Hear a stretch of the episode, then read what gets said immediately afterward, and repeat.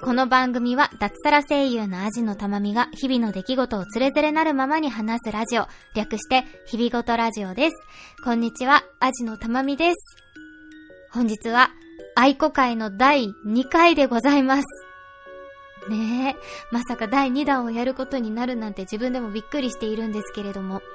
うん、なんか、時を同じくしてね、なんか、愛子会を配信したポッドキャスターさんたちが結構いてね、切れ長さん、切れない長電話さんとか、オルネポさんとかがありまして、で、それに付随してちょっと話したい話っていうのがいろいろと出てきてしまったので、ちょっと、えー、第2回を、えー、話してみることにしました。うん、愛子がね、あの、知らない、全然聞いたことないよっていう方とかにも、えー、楽しんでいただけるようなね、内容にしたいなと思っておりますので、ぜひ聞いていただけたら嬉しいです。えー、今回の主なテーマはですね、えー、オルネポさんから、えっ、と、桃屋のおさんさんからリクエストもありました。え女心について、愛子の歌詞に果たして女の子は共感しているのか、うん。本当に女心はあんな感じなの？あんな可愛かったり、なんかすごい別れた彼のことをずっと思ってたりとかするものなの？っていうことを今日はお話ししたいと思います。そう、そんな感じなのでね、あの、愛子聞いたことないよっていう方も楽しんで聞いていただけるかなと思っております。はい。なんですけど、あの、女心という風にね、言ったんですけれども、実際、うん、やっぱりね、個人差のあるものかなと思っておりまして。うん、なんで女心というよりは、私の場合、うん、味、味の玉み心みたいな、味玉心みたいな感じになるかなと思います。そう、多分ね、ほんとこれは個人差あると思う。それは、うん、同じ女同士で、うん、恋話してても思うことですが、個人差があるんじゃないかなと思うので、えー、私の場合、アジの玉みの場合はこんな感じなんだっていう風に聞いていただけたらと思います。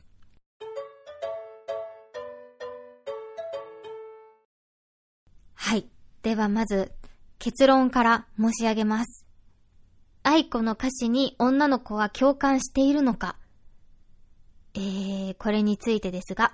えー、私は半々です。半分半分です。それは半分ぐらい共感してるっていうことじゃなくて、共感している曲と共感していない曲があるといった感じです。うん。で、これが、うん。あの、こっから結構赤裸々、赤裸々トークになるのでね、うーん、赤裸々な感じになるんですけれども、うーんと、えっとね、なんか恥ずかしくなってきちゃうね。あの、私の場合ですが、えっと、うまくいかなかった恋。うん。あんまりうまくいかなかった恋。私はまだ好きなのに、向こうに振られてしまった場合。あとは、えー、こんなこと言って嫌われたくないなと思いま、思いながら言いますが、え、1対1ではなかった恋。うん。相手に彼女がいたりとか、私に彼氏がいたりとかした、またまたその両方だったりとかした恋の場合、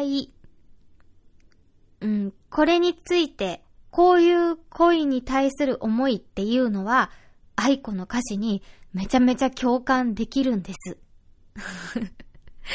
そう、あの、誰だっけな。ゆいかわけいさんかなかなんかの小説にあった、あってが本当にそうだなって思ったんですけど、恋愛っていうのは、お互いが好きってなってお互いの了承が取れた状態っていうのかな。お互いが好きだ好きだっていう状態になって、お互い同じ気持ちになって始まるのに、別れるとき、ダメになるっていうときは、片方だけがダメになるともうそれでダメになっちゃうっていうようなね、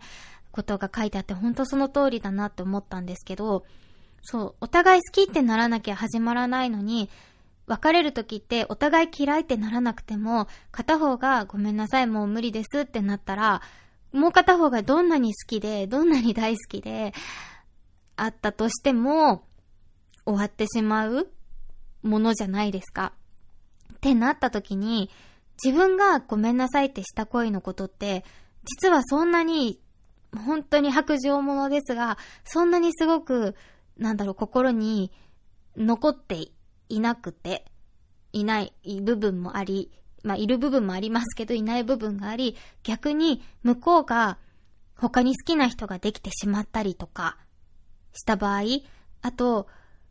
うん、さっき言ってた1対1じゃなかった恋とかはそうだったんですけど、うーん、恋愛初期のすごく盛り上がった状態が続きやすいのかなと思っていて、あの、1対1じゃない場合、うーん、何ですかね。あんまり現実感がないからなんですかね。うーん、なんかそういう、うん、盛り上がった状態だったり、すごく切ない気持ちだったりを感じる機会が多いのかなと思って、そういう恋愛に対して感じていた思いっていうのは、え愛子の歌詞にすごく共感をしていました。うん。ね、なんか思い出すと恥ずかしくなっちゃうような気持ちだったりもするんですけど、で、逆に、逆にですよ。今私は結婚をしてもう3年目になるんですけど、今の旦那さんに対する思いとかが愛子の歌詞に共感できるかって言ったら、それはノーです。全く共感できない。まあ、付き合い始めはもしかしたらそんな時期もあったかもしれないんですけど、あんまなかったかなどうだったかな あんまなかったかもしれない。私なんか愛子の幸せな歌にはあんまり正直共感できなくて、悲しい歌失恋の歌だったりには結構共感できるんですよね。だから、あんまりその、今の旦那さんに対する気持ちとかは、うーん、愛子の歌詞に共感する部分っていうのは、あんまり正直ないです。っていう感じかな。うん、でもそれは別に旦那さんのことが好きじゃないとかじゃなくて、もっと違う気持ちなんですよね。なんで、うーん、中学生の時に愛子の曲を聴いていて、私も恋をしたらこんな風になれるんだ、こんな風な気持ちになるんだって思ってたんですよ。それこそ少女漫画を読んで憧れるように、恋をしたらこんなになんか好きな人のことを切なく思ったりとか、うーん、なんだろうな、えっと、その時、よく聴いていたアルバムで、えー、桜の木の下というアルバムがあるっていう話もね、前回したと思うんですけど、うん、例えば、なんだろうな、ちょっと見ながらですけど、例えば、えー、その中に桃色という曲があって、もうね、恥ずかしくなっちゃうぐらいあなたが大好き大好きみたいな曲で、例えば、サビの部分ですよ。私に今すぐ夢中になってこの唇すべてあなたにあげるわ。そうやっていつも追い越さないでね。一緒に歩幅合わせていきたいとかさ。そう。なんか、これぐらいの、なんか、あとこれか。私も、私を今すぐさらって逃げて、この体すべてあなたにあげるわ。冬の寒さに桃色の汗を約束してね、忘れないでね。ちょっとエッチですよね。なんかこうやって読むと。あと同じアルバムですけど、えー、パワーオブラブとかも結構付き合い始めのラブラブパワー全開っていう感じの曲で、うーん、このまま一緒にいようよ、ずっと二人で一緒にいようよ。あなたが好き、好き好き、大好き、パワー全開。恥ずかしいね。これをね、歌っちゃえば歌っちゃえるんだけどね。そう、っていう、っていうね、あ、そう、寂しくなった時電話するわ。悲しくなった時あなたの前で泣きべそ。嬉しくなった時一緒に自慢、一番に自慢するの。楽しい時はもちろん、あなたと一緒ねっていう。そういう風になるものだと思って憧れてたんですよ。うん。恋をしたら私もで好きな人ができて彼氏ができたらこうなるんだと思ってめちゃめちゃ憧れてたんですけど、じゃあ実際、えー、私はずっと女子校だったので、大学になってから初めての彼氏ができたんですけど、初めての彼氏ができてこうなったかっていうと、多分最初の1、2、3ヶ月目ぐらいまではこうなったと思います。いや、でも最初の彼氏だったから1年ぐらいはそんな感じだったかなうーん、そうでもなかったかなっていうのだったけど、じゃあそれを超えた時に、このままだったかっていうと、そんなことはなくて、こうだった気持ちも忘れつつあって、もっとね、多分落ち着く落ち着く関係になっていったのかなと思っていて、それは今の旦那さんも一緒で、特に今の旦那さんと付き合い始めた時なんてね、初めての彼氏でもなかったし、うん、すごく仲いい友達だったので、うん、だったので、そんなときめき、こういうときめき期間があったかっていうと、うーんってなってしまうような感じではあります。なので、あの、失恋した時とかの気持ちの方が、愛子の曲はすごく共感するものがあるなっていうのは思います。うーん、かなうーん、でも、やっぱり思うんだけど、そういう曲のが多いのかなと思って。だからもしかしたら、愛子もそういう部分があるのか、世の中の女子もそうなのか、そこはちょっとわからないですけど、うん、そうかなって思います。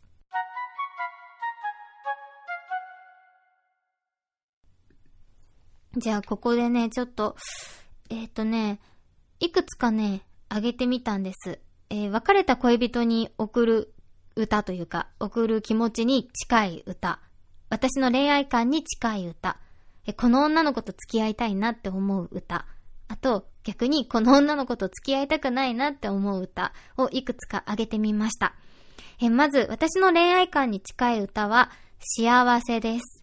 うん。これ確かシングル、シングルだったかな？うん。結構最、最近って言っても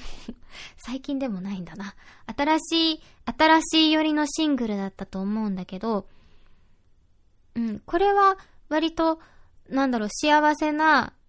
うん、ラブラブな歌の中でも共感できる歌です。うん。どこがいいかな。サビ、サビがいいですよね。二人回り、流れるストーリー、生きていくために泣くこともある。それが私を強くするならば、これも一番の幸せなんです。二人どこかで回るストーリー、生涯離れてしまっても、あなたの一歩になるならば、幸せに思える日が来るのです。うん、いいよね。まあ、最後の、あなたの一歩になるならばみたいなところはあんまり共感できないかな。うーん。静かに終わりが来たとしても最後にあなたが浮かんだらそれが幸せに思える日なのです。そうね。こういう、うん、こんな、こういう風な人と一緒にいたいなって思いますね。かな。だからこれが一番恋愛観というか、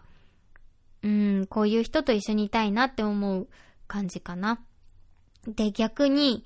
えー、別れた恋人とか、うまくいかなかった恋とか、そういう気持ちに、えっ、ー、と、近い歌。なんか逆にこっちのが恥ずかしいんですけど、えー、恋人という曲がありまして、え、これなんだっけ？恋人。恋人、なんだっけ？うわぁ、カブトムシのカップリングだったんだ。え、カブトムシのカップリング曲で、え、恋人という曲がありまして、なんか、愛子の曲って初期ってほんとなんだろう。なんかオブラートに全く包んでないというか、最近結構比喩とか、なんかちょっと詩的な表現とかが多いんだけど、これぐらいの、なんか初期の曲ってほんと直球、ド直球というか、過ぎてね、あれなんですけど、えー、この恋人って曲、ちょっと、うん、読むのも恥ずかしいですが、うーん、ねえ、出会ったこと後悔してる？うん、別れるのは悲しかったね。でもあの時、あの時間は確かにあった。それ私があげた服だよ。あなたの笑顔すら忘れてしまうような、決して決してなったりしないから、夕暮れの美しさに生きる喜びを感じてる。あなたの感情と同じように私も泣きたい。そばにはいないけど強く思うよ。っていうね。まあこんな風に、えー、別れた人のこととかうまくいかなかった恋の人のことを思ったこともありました。あの、現在進行形じゃないですよ。あの、思ったこともありましたっていうね。うーん、そう。ね。とかかな。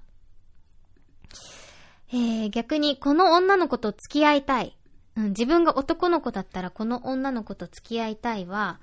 えっ、ー、と、彼女というアルバムの1曲目ですね、シャッターという曲がありまして、これは歌詞だけ見るとそんなに実は幸せな曲でもなくて、同じように別れた恋人を思っての曲なんですけど、うん。別れた恋人というか、遠距離恋愛の恋人？うーん。でも別れた恋人かな？なんか彼女に、なんか彼女のアルバムに入ってる、なんかこう別れた相手に対する曲ってなんか結構大人な感じというか、割とクールな部分もちょっと残ってるというか、ちょっと自立したなんか女性な感じがして好きなんですけど、気づかれないようにとかもそうかな。え、これもそんな感じで、あのー、シャッターの女の子は好きですね。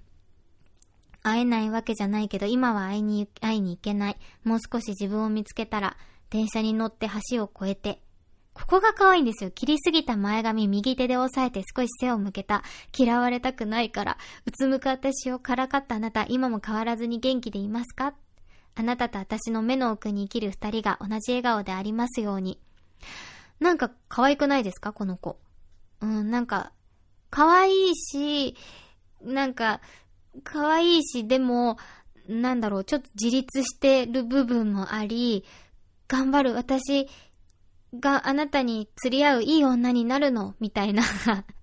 いじらしさもあり、うん、可愛くないさ。切りすぎた前髪右手で押さえて少し背を向けた嫌われたくないから。めっちゃ可愛いなと思います。はい。えーと、逆に、この女の子と付き合いたくないは、えー、愛の世界です。愛の世界は、えーと、今度までにはのカップリング曲ですね。え、うん、そう、この時期の愛子の曲めちゃくちゃやっぱり直球すぎて、うん、なんか、あれ何で言ってたんだっけ？ちょっと呪いのようにも感じるっていうぐらい、ちょっとなんか、怨念的なのが入ってるんじゃないかっていうような歌詞を軽やかに歌い上げるみたいな曲が多いんですけど、これは怖いですね。なんとなく。うん、なんか、一歩間違えたらストーカーになりそうなぐらいの、愛の重さを感じますね。うん。あなたが悲しくなった時、見計らって会いに行けば、きっと心を見透かされたようで私が気になるでしょう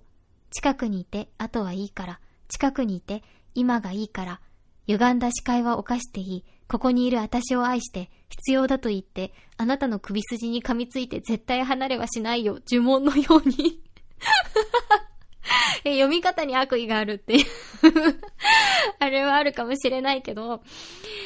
いやーね、超怖いよね。でもこれね、曲聴くとね、あの、ポップでびっくりしますよ。本当に。あの、イントロからめちゃめちゃポップで軽やかなんですけど、いやー、歌詞最初からね、その右手今すぐ触れたい。泣くしそうな理性の前で、立ち尽くすあなたの後ろ姿に私苦しすぎる。笑わないで知りたくなるから、笑わないで切なくなるから。遠い昔に鍵をかけたあなたへの気持ちが動いてどうにもならないよ。っていうね、ちょっと怖いなっていうね。うーん。でもなんか別れた瞬間ってこれぐらいの気持ちになってたりしますよね。っていうね。はい。そんなわけで、えー、そんなわけでいくつか歌詞をね、えー、ご紹介しました。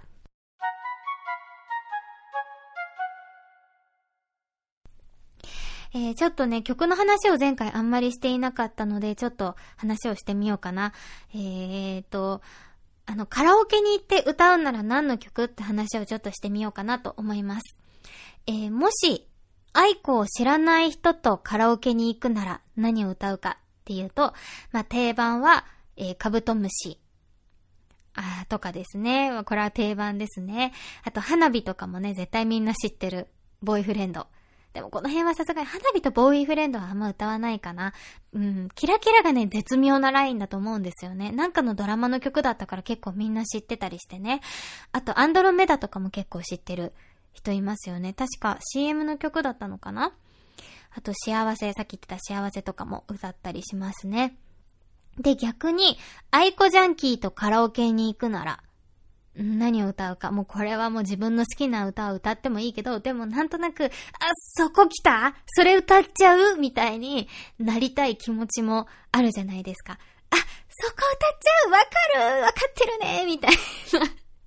風になりたいっていうのもありつつの選曲です。えー、アスパラ、夏服のアスパラ。アスパラは最後の部分が好きですね。そう。うん、で、あとは、2時頃、えー、泣き虫というシングルのカップリング曲2時頃です。バニラの匂いのする tiny な女の子がいたなんてで有名な2時頃ですね。えー、あとは、この辺はバラードですね。スターのカップリングのこんぺいとう。えー、あとは、えー、これは、えっ、ー、と、小さな丸い口実というある、アイコのファーストラアルバムに入っている歌姫というちょっとこれもバラード調な曲で、これは私が多分、はじめ、めちゃ、初めてアイコを聴いた時にめちゃめちゃ好きになった曲で、お風呂でずっと歌ってましたね。そう、なんか私が多分アイコをずっと中高生の時に、もう全く何にもない。例えば、車の中とか、お風呂とかいろんなところで歌い続けた結果、うちのお母さんは、愛子って聞くとちょっと嫌な顔をします。そう、もう愛子にね、なんか罪があるわけじゃないの。私がうるさく愛子を歌ってた、愛子ばっかり歌ってた、カラオケに家族で行った時も、全然知らない愛子の曲ばっかり歌ってたという記憶がお母さんの中にあるから、お母さんは愛子って聞いたりとか、あとテレビに愛子が出てたりすると、ちょっと嫌な顔をします。私のせいです。ごめんなさい、愛子っていう感じなんですけど。えそんな頃にめちゃめちゃ歌ってた曲です、歌姫。あと、秋そばにいるよというアルバムの中に、えー、あいあい傘という曲があって、これは、えー、ごめんなさい、メールが。いつも切っとこうと思って忘れちゃう。えっ、ー、と、あいあい傘という曲があって、これはね、えっ、ー、と、カップリングかなんかで前出てた曲なんですけど、それの汗かきミックスというのが秋そばにいるように入ってて、これは結構、うん、なんだろう、ロックな感じで、アイコもライブではタンバリンを叩きながらスタンドマイクで歌う曲なんですけど、これがめちゃめちゃかっこよくてね、盛り上がるので、これとかですね、汗かきミックスっていうところが、えー、ポイントです。えー、あと、これは絶対盛り上がって、わーってなりますね。えー、二人というシングルのカップリング曲で、ひまわりになったらという曲です。これは、うんと、インディーズ時代の実は曲で、うん、アイコのライブでこれがかかるとみんなうわーってなる曲なんですけど、うん、アイコがインディーズ時代の曲で、アイコがとあるライブでこの曲を歌ったんですね。そしたら、うん、ひまわりの、あの、造花のひまわりをね、客席で振っていた女の子がいて、それを見てアイコが涙して歌えなくなったっていうエピソードがあってから、それからね、アイコのライブにはひまわりの造花を持っていく女の子が多いんですけど、アルフィーとかもそうだっけ？アルフィーとかもなんか 花持っていくんじゃなかったっけ？そんな感じで、あのなんか増加をね、持って行く人が増加ひまわり。もしたら、もしかしたら生のお花かもしれないけど、ひまわりのお花を手に持ったりとか、頭につけたりとか、腕につけたりとかして持っていく子が多いんですけど、そんなライブで、あの、愛子がうん、歌って泣いたというエピソードのある曲なので、えー、アイコジャンキーとカラオケに行った場合は、これを歌うと、なんかすごい盛り上がって、わかってるねー感が出ます。はい。はい。そんなわけで、カラオケでアイコを歌うならという話でした。あ、なんかね、アイコの、アイコカラオケ行きたい、行きたくなりました。ほんとね、アイコのね、曲ね、多分ほんと永久記憶の方に入ってるらしくてね、なんか、イントロかかると、うん、曲名わかんなくても歌えるんだよね。アイコカラオケ行きたいです。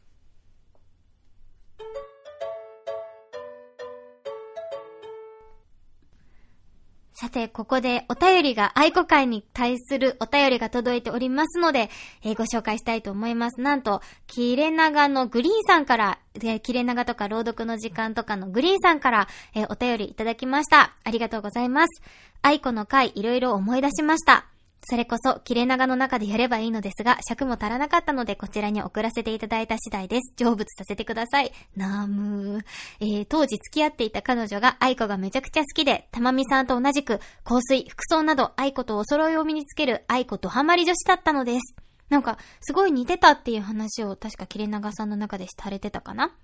えー、彼女の誕生日に僕はいろいろ調べ、愛子のしていた指輪をプレゼントしました。おお、めちゃくちゃ喜んでくれたのを覚えています。そうしたある日、彼女から泣きながら電話がかかってきました。理由は指輪をなくしてしまったとのこと。そんなに泣かなくてもいいよ。新しいの買おうって言うと、あれじゃなきゃダメなのと泣きじゃくりながら言われたことに心を打たれ、一緒に探しました。最近立ち寄ったお店やら公園やら、でもありません。もういいよ。同じものを買ってあげるから、ここまで思ってくれて嬉しかったよ、と声をかけると彼女は、うー、アイコーと泣いています。俺は少し笑いながら、俺ちゃうんかいとツッコミを入れると、それはどうでもいいのと鼻水混じりにまた泣き出しました。僕は冷静になり、すぐに買ったお店に連れて行き、新しい指輪を渡しました。たまみさん、あえて伝えたつもりでも、なかなか伝わらないものなんですよね。グリーンさん、ありがとうございます。これね、切れ長の中でも、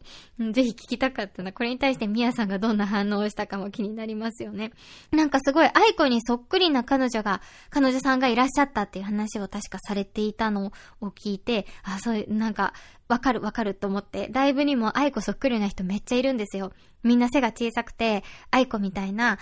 えー、格好をして、ジーンズに T シャツ、腕にジャラジャラ、ブレスレットとか、指輪とかつけてっていう方が結構たくさんいて、なので、あすごい目に浮かぶぞっていう感じなんですけど、私もね、愛子に憧れて、愛子が、うん、腕にしていた父かかという、なんか雑貨屋さんの、なんかドクロの、なんかを、なんか確かね、作ってたかなんかで、それを真似してつけたりとか、うん、T シャツにジーンズでスニーカーで出かけたりとか、いろいろしていた、えー、学生時代でしたので、お気持ちとってもわかります。ねえ。なんか、これでもなんか、グリーンさんのイケてる彼氏感がすごくないですか？イケてる彼氏感、優しい彼氏感がすごくないですか？ねえ。結局それでも買ってあげるっていう優しさ？ねえ。うん、まあ、それぐらい彼女さんのことが好きだったのかなと思いますが。えー、なんか、ごめんなさい。全然愛子関係ないんですけど、この話聞いてめっちゃ思い出した話があって、私も、え、最初にお付き合いしていた彼氏とは指輪を買ったんですよ。そう、さ、なんか最初だったからさ、なんかペアリングとか憧れててね、ペアリング買ったんですよ。で、ペアリング買って、半年ぐらい経った頃に、ペアリングがなくなっちゃったんですよ、私も。多分家の中でなくしてて、でもどんなに探しても見つからなくて、もうこれは謝るしかないと、まあ、こっそりね、買うこととかもいろいろ考えたんですけど、いや、申し訳ないとなくしてしまいましたと。本当に申し訳ないんだけど、なくしてしまいましたということをね、言ったら、うん、まあ、じゃあそれはしょうがないよって言って、その彼もグリーンさんみたいに買ってくれたんですよ、新しいの。同じものをね、買ってくれて、で、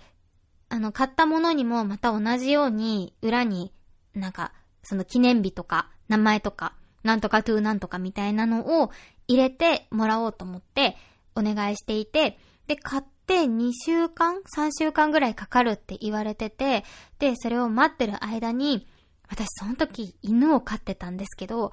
その期間の間にその犬が突然吐きまして、おえーって。え、で、どうしたどうしたって言って、まあ犬はね、ちょこちょこ吐くんで、そんな感じかなと思ってみたら、なんと、その犬が私の指輪食べちゃってて、本当に死ななくてよかったなと思うんですけど、命に別状なくて本当よかったと思うんですけど、指輪を食べちゃってて、それを吐いたんですよ。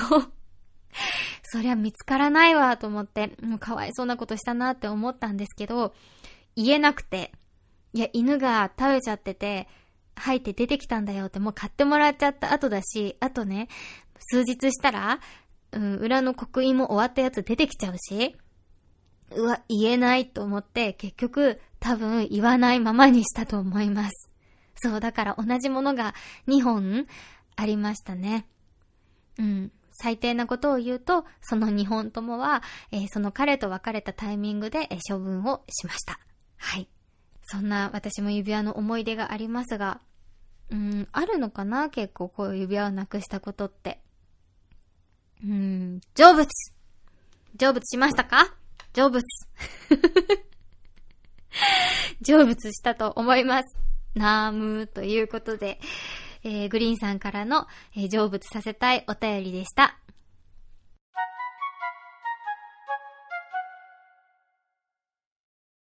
というわけで、愛子の歌詞と恋心についていろいろと話をしてきたんですけれども、こんな感じで伝わりますかね？なんかほぼ愛子の歌詞を朗読しただけみたいになった回だったんですけど、大丈夫でしたかね？伝わりましたかね？まあ、簡単にまとめると、私の場合は、えー、うまくいかなかった恋に対しての思いは、えー、共感できる。逆に、えー、今、旦那さんとの幸せな生活での思いは、えー、共感できない。といった感じでございました。多分もっともっと日常なんだよね。なんかすごく。でもそれが幸せじゃないっていうわけではなくて、やっぱり愛子の歌の世界ってちょっと、うん、少女漫画寄りというか、うん、まあでも、大体歌詞ってそうじゃないですか、きっと。うん、じゃないと聞かないよね、きっと。あまりに自分と一緒の日常の曲でも共感できるかもしれないけど、じゃあその歌に惹かれるかっていうときっとそうじゃなくて、自分にないものだったり、自分が憧れるものだったり、自分がなくしてしまったものだったりするから、すごく惹かれるのかなって思います。うーん、でもだからね、やっぱりね、うまくいかなかった恋とかってきっと美化されるんだよね。うん、だと思う。うん、すごい美化されてるもん。多分そんな、そんなドラマチックじゃなかったと思うよって冷静な私は思うけど、でもなんかすっごい美化されてる恋っていうのは確かにあって、それはなんか、こう、盛り下がるとも違うな。なんか落ち着く前に終わっちゃったものとかは、多分その盛り上がった状態で終わってるから、すごく美化されるし、うん、なんか、うん、人が失恋した時に一番詩人になるっていうのをよくジェーン・スーさんも言っているんですけど、失恋したりするとなんか感性がね、めちゃめちゃ研ぎ澄まされるので人は誰でも詩人になるから、その時に自分が思ったこととかはぜひ書いておくと、後々自分で楽しいよっていうことをよくラジオでジェーン・スーさんが言ってるんですけど、多分それと一緒なのかな？うん、だと思います。はい。では、そんな感じで、えー、愛子会第2回でございました。この後はもう一通お便りをご紹介します。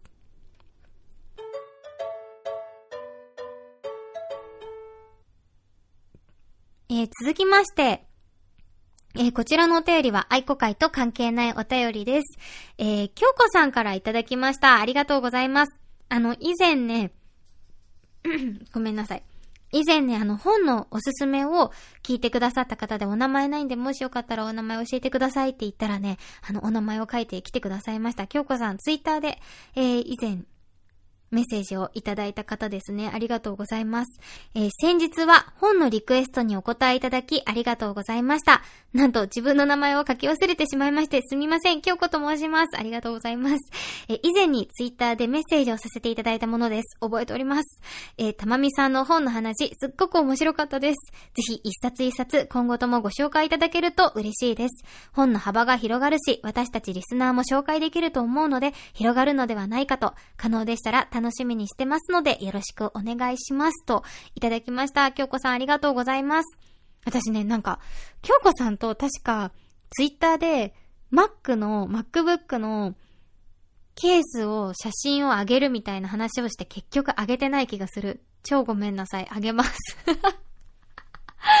今思い出した。めっちゃごめんなさい。あげます。近々あげます。近々 MacBook を持ってカフェに行った際にあげます。大変失礼しました。えー、京子さんありがとうございます。そう、本の回ね、私あれね、大丈夫だったかなってめっちゃ心配してたんだけど、この間久しぶりに会った、えー、ダベリバ一緒にやってるあゆみんとかにも、あの本の回面白かったよっていう風に言ってもらって、すごい嬉しかったんですよ。だから京子さんにもこうやって言っていただいて、ちょっと本当にほっとしました。ね、あれ大丈夫だったかなって本当思ってたの。で、そう、だからね、あの、調子に乗って本の一冊一冊のね、紹介したいなと思ってて、ちょっと4月に入ってからになると思うのですが、本の紹介をしたいと思ってます。もう一冊目は何にするか決めておりまして、えー、西の魔女は死んだというね、この間本の、本棚の中にあるの紹介しますって言った時に、その本は、あの、枕元の方にあったせいでちょっと漏れちゃってて、え、なしきかほさんのえー、西の魔女は死んだという本で大変有名なね、児童書？みたいな感じで大変大変有名な小説などできっと知ってる方もたくさんいらっしゃるかなと思うんですけれども、それを、えー、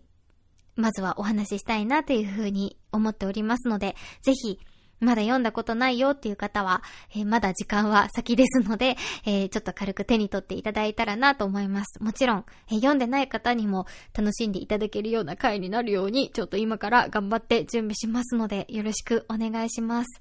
ね、ちょっとそんな感じで不定期で一冊一冊好きな本をね、紹介していきたいなと思っております。京子さん本当にリクエストそしてお便りありがとうございました。今後ともどうぞどうぞよろしくお願いします。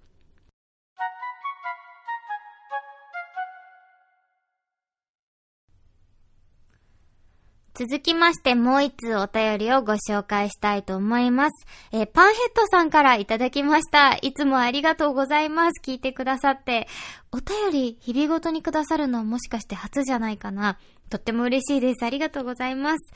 えーと、いくつか思いついたことを述べますということで、箇条書きで送ってくださいました。えー、まず、アートワーク。デフォルメされた絵で可愛らしいだけでなく、たまみさんの面影があって素晴らしいです。とのことです。ありがとうございます。そう、あのね、イラストレーターさんにね、あの自分の写真を送りつけて描いてもらうっていうね。ちょっと恥ずかしかったけどさ、もうそれが手っ取りぶら、手っ取り早いんじゃないかなと思って。そう、その時に、私最近自分の写真全然撮ってなくて、えっと、直近で撮ってた写真が、あの特勤マッシュさんのイベントの時に撮った写真が、うん、あの、ゆとたわのお二人と撮った写真があって、それをね、自分のところだけ切り抜いて送りました。もう全然写真なかったの。はい。あの、ありがとうございます。アートワークについては、来週、もう来週4月なんだよね。えー、4月になってからお話ししたいと思います。えー、そして続いて、白明とみこちが好きと聞いて一方的に親近感を覚えて嬉しかったです。ちょうど1ヶ月ぐらい、1月ぐらい前に Amazon プライムで見つけて予備知識なしに見て気に入って一気に見てしまったところでした。素人ですが、丁寧に作られた作品だと感じました。え、美容師のシャダ、ジャダさんかな？美容師のジャダ、ジャダの声優さんの演技がすごいと思いました。キャラの性格と造形と声が完全に一致していると感じました。え、一個前の回でね、あの、アマゾンプライムで白明とみこちってアニメが大好きで、そのおすすめのところに出てきたメイドインアビスというアニメを見て爆死したっていう話をしたんですけど、えー、それについて、あの、こんな感じでいただきました。ありがとうございます。白明とみこちいいですよね。ほんと全人類に見てほしいアニメです。もうね、パンヘッドさんの言う通り、本当にね、あの、丁寧に丁寧に作ってあって、あの、ちょっとしたね、あの、背景だったりとか、あと音楽もちょっと民族チックだけど、民族チックすぎないいい感じの音楽で、あの、エンディングとか最高だよね。あの曲なんかたまに口ずさんでしまうんですけど。とかでね、ほんと素敵だなと思いました。ほんとね、ジャダのね、声優さんもほんと、みんな声優さんいいですよね、あのアニメ。ジャダさんっていうのはね、なんかちょっと垂れ目で、髪の毛が短くてモヒカンが好きな美容師さんっていう、ちょっとかなり個性的な役なんですけど、ジャダさんのあのリモンチェッルを作る回大好きです。あれほんとレモンのお酒飲みたくなるよね。ジャダさん。今一瞬ちょっとモノマネしてみようと思ってやめました。今一瞬モノマネしようかと思っちゃった。はい。えー、続きまして、えっ、ー、と、前に、えっ、ー、と、所得税の話の時に、えー、今は10%引かれてて、会社員の時より多いといった趣旨で話されていましたが、会社員の時も10%だったはずです。若い人で税金についての、ついて知識のない人が勘違いしそうな表現だったので、一応訂正のみ、といただきました。えー、私、これ間違えて覚えてたのかなと思って、ちょっと調べてみて、でもなんかちゃんと調べてなんかそこがね、はっきり書いてあるものがちょっと見つからなくて、今ちょっとパッと調べた限りでは。で、多分、多分こういうことだったと思うんですけど、え、会社員の時は、10%、5%とか10%とかいろいろその収入によって違うと思うんですけど、会社員の時はその収入から、えー、健康保険とかいろんな社会保障の、え社会保険が引かれる、プラス控除も引かれた状態で、えー、所得という形に計算されてから、えー、10%なり、えー、その所得税率が引かれていたんですけれども、えっと、個人事業主になってからは、えっと、そういううーん、所得控除的なものが全くない状態で丸々10%引かれるので金額が全然違うっていうことだったのかなっていうふうに思いました。ちょっとごめんなさい。間違ってたらぜひ教えてください。この辺の税金の話ね、私も本当今勉強中で、うん、かなり、あ、これあれですね。あの、個人事業主の声優の私が確定申告について話すといった回についていただいたコメントだと思うんですけど、多分そういうことだったんじゃないかなと思いました。今ね、あの、旦那さんは会社員なので、旦那さんの給与明細も見たんですけど、旦那さんもやっぱり10%、例えば20%だったら2万円引かれてるっていう形にはなっていなかったので、多分そういうことなんじゃないかなと思います。逆に私は本当に20万円収入があったとしたら2万円丸ごと源泉税で引かれているので、多分所得控除のあるなしで、純粋にその収入の金、額面の10%なのかそうじゃないのかっていう感じになるのかなと思いましたが、ごめんなさい。もし違ったらぜひ、また詳しい方教えてください。一緒にね、ちょっと勉強させていただけたらと思ってます。パンヘッドさん本当にありがとうございます。えー、今後とも無理のないペースで配信をお続けくださいと最後に、えー、お気遣いの言葉もいただきました。こちらこそ今後ともどうぞよろしくお願いします。はい。というわけで、えー、長々お送りしてきました愛子会、そしてお便り会でございました。いつも皆様本当にありがとうございます。そう、質問会の質問もね、結構たくさん皆さん送っていただいて本当に嬉しいなと思ってます。これ多分一回で収まんないし、なんか一問一答みたいな感じにしようと思ってたけど、結構話したいぞっていう思うような、うん、お便りもたくさんありまして、お便り、ご質問もたくさんありまして、いや、質問会何分になるんだっていうのを今からちょっとドキドキしております。はい。でもまだまだ、まだまだ、あと、1週間31日まで、えー、募集しておりますので、まだ質問送ってないよという方、もう一問送ってやろうかなという方、えー、ツイッターの DM、または、えー、ダベリ、ダベリバじゃなかった、日々ごとのメールアドレス、メールフォームの方からお願いいたします。はい。というわけで、今回もお付き合いありがとうございました。アジのたまみでした。